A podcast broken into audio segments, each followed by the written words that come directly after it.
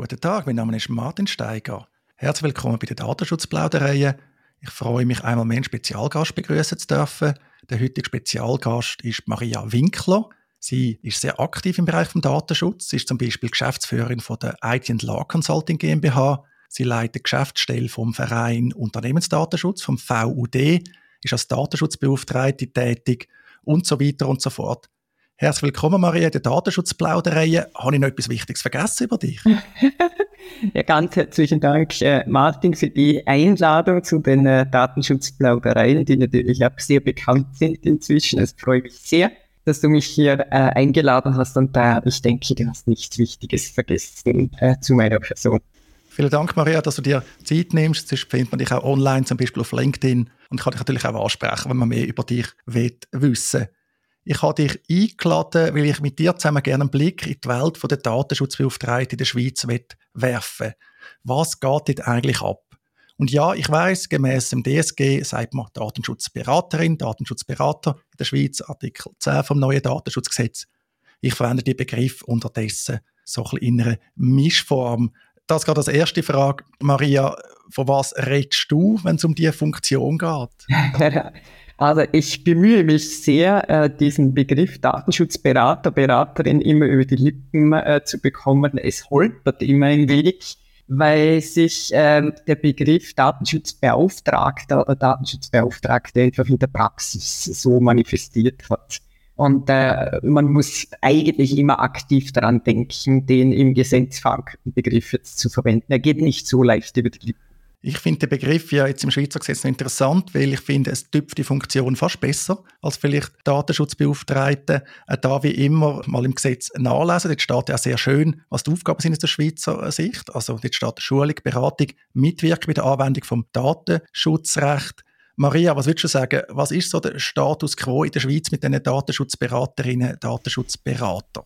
Also Status quo an und für sich, denke ich, ähm, ist, dass sehr viele Unternehmen meinen, sie müssten so jemand haben. Also das finde ich ganz spannend.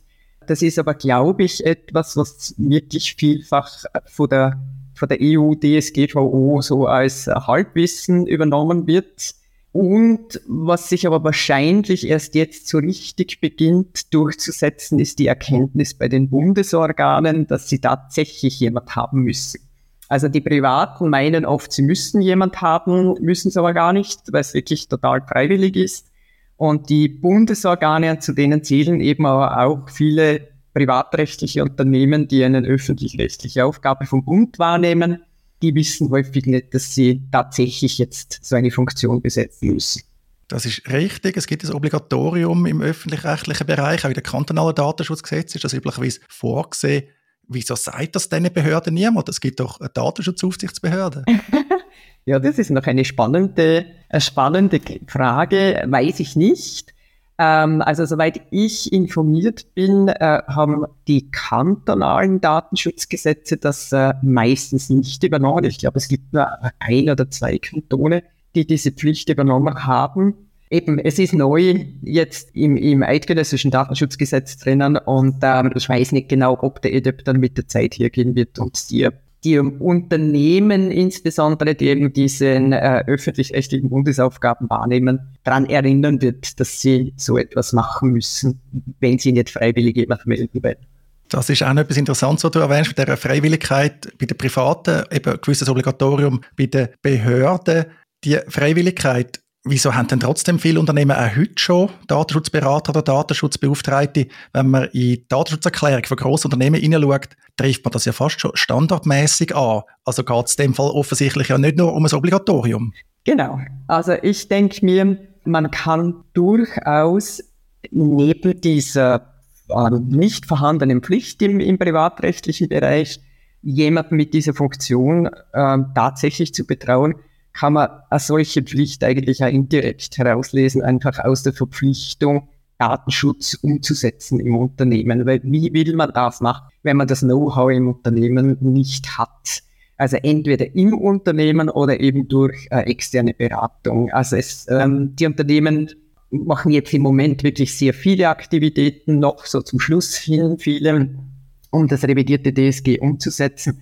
Und sie erkennen natürlich relativ schnell, dass sie da jemanden brauchen und am besten eben auch auf die Dauer jemanden haben, der sich äh, gut bei dem Thema auskennt oder der zumindest mehr Wissen hat als die anderen.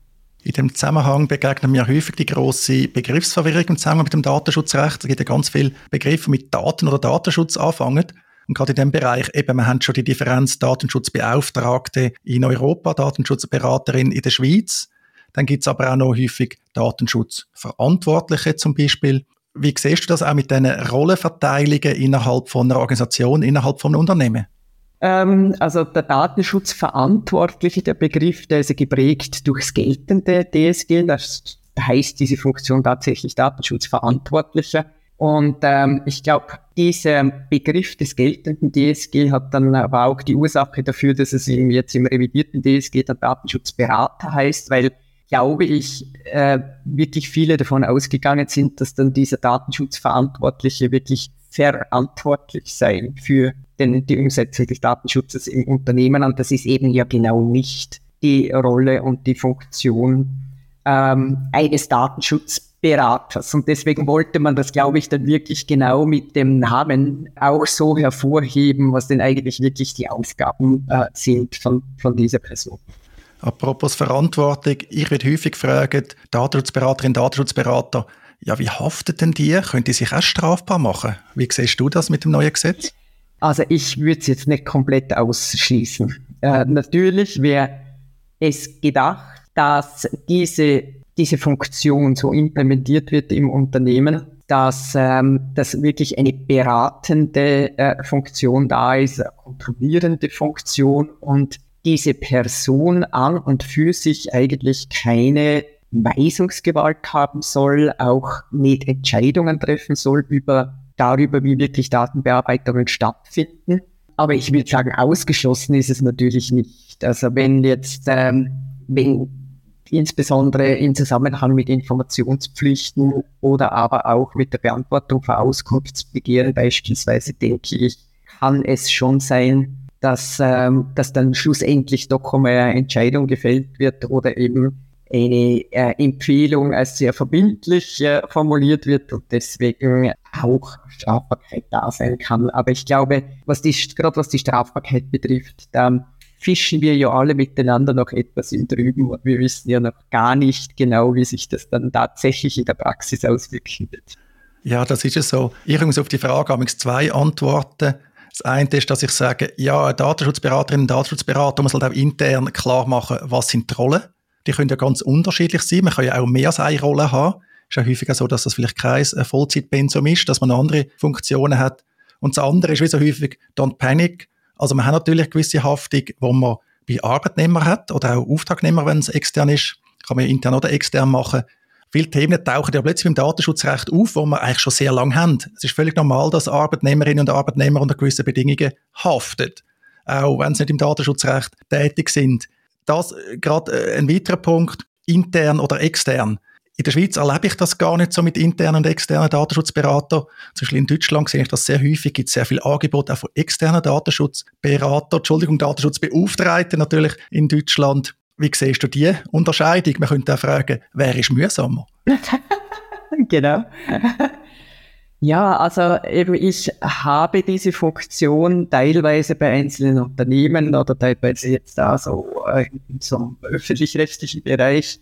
Ich denke mir, dass es auch dann, wenn man jemand externes hat, es extrem wichtig ist, dass trotzdem intern jemand sich recht gut im Datenschutz auskennt. Also ich erlebe das genau bei einzelnen Mandaten, die ich habe, wo ich diese Funktion dann ausübe, das, ich kann das gar nicht machen, ohne dass ich nicht intern eine Ansprechperson habe, die dann wirklich so im Daily Business mitbekommt, auch was denn so abläuft, welche Projekte beispielsweise geplant werden. Also man braucht intern immer jemanden, der sich äh, vermehrt auskennt äh, in diesem Bereich und auch sehr sensibilisiert ist äh, in dem Bereich drinnen. Also jetzt diese Funktion ganz an jemand externs auszulagern, funktioniert nur dann, wenn man diese Person dann wirklich sehr eng in die innerbetrieblichen Abläufe einbindet und vor allem die Informationen wirklich sehr regelmäßig zur Verfügung stellt.